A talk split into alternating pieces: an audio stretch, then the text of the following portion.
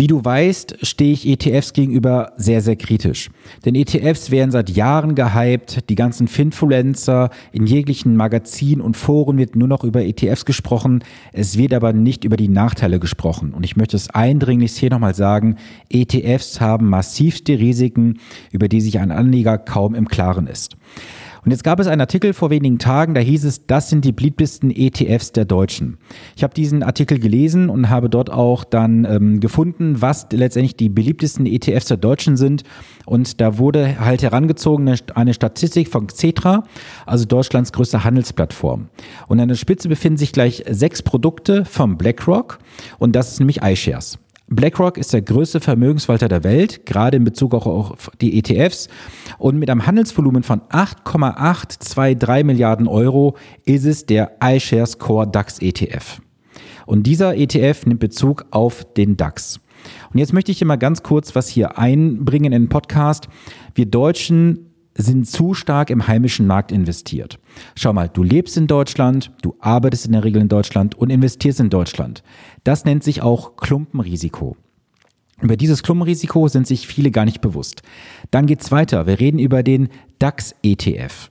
Der DAX-ETF repräsentiert damals 30, heute die 40 größten deutschen Unternehmen.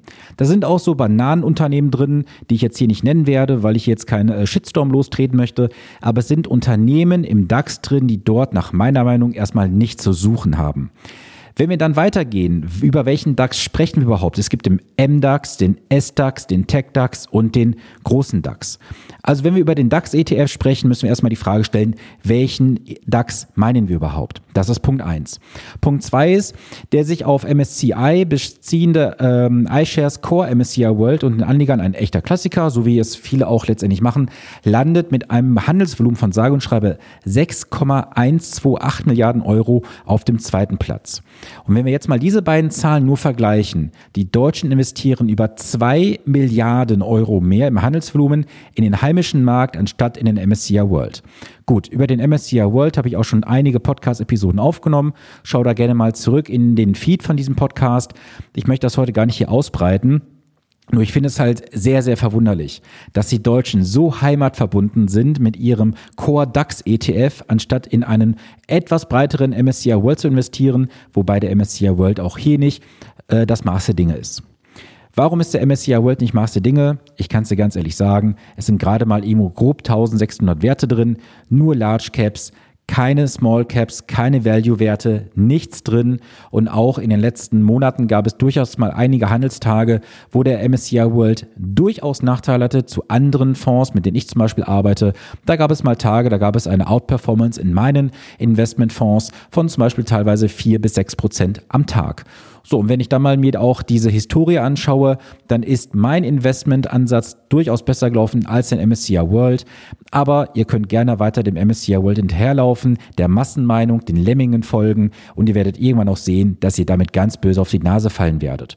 Denn schaut mal, ich habe es am Anfang dieser Podcast-Episode gesagt, das ist ein Riesentrend, der hier gerade läuft. Alle investieren blind in irgendeinen Index hinein, ohne sich mal zu hinterfragen, was ist das für ein Index, wie wird er aufgebaut, ist das sinnvoll oder nicht. Und am Ende wird das Geld einfach sinnlos in irgendeinen ETF gepackt, egal von welchem Anbieter, ob das jetzt Luxor, Amundi, Comstage, iShares oder wer auch immer ist. Dann gibt's noch diese ganzen Fetischisten, die auf die letzten 0,1 Prozent gucken, die dann irgendwelche äh, fancy Anlageideen haben. Man muss dann irgendwelche Verkäufe tätigen, um dort dann wieder vielleicht 0,1 Prozent Kosten zu sparen. Leute, das sind Dinge und Aspekte, die sind nicht relevant. Relevant ist erstmal eines. Ihr braucht erstmal einen klaren Anlageplan. Das Vehikel, ein ETF, ist nur das Instrument nach dem Plan, nach der Philosophie, die du dir aufbaust. Viele machen das genau andersrum. Sie machen erst ein Investment über Jahre, wundern sich dann, oh, das hat ja gar nicht funktioniert, suchen dann wieder nach tollen Möglichkeiten und haben dann wertvolle Lebenszeit und auch Anlagezeit verschenkt. Deswegen sehe das mal in dieser kurzen Episode heute einfach als kleinen Teaser, als Anreger, nicht einfach blind irgendeinem ETF hinterherzulaufen, nicht irgendeinem Trend, weil es in irgendwelchen Magazinen, Foren und in irgendwelchen Podcasts und YouTube-Videos immer wieder propagiert wird. Setze bitte dein Hirn ein.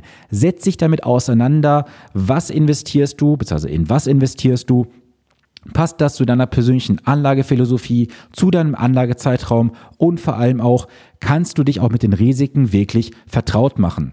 Kannst du diese Risiken aussitzen? Eher ja oder eher nein? Wenn diese Sachen für dich alle geklärt sind, dann kannst du gerne investieren, aber jetzt nicht bitte in irgendeinen blinden ETF investieren nach dem Motto, Hauptsache mein Geld ist investiert. Denn du weißt, jeder falsch investierte Euro ist ein verlorener Euro. Das waren heute mal kurz fünf Minuten, ein Gedankenschuss, den ich dir mitgeben wollte. Hab eine geile Woche, bis zum nächsten Montag, dein Sven Stopka.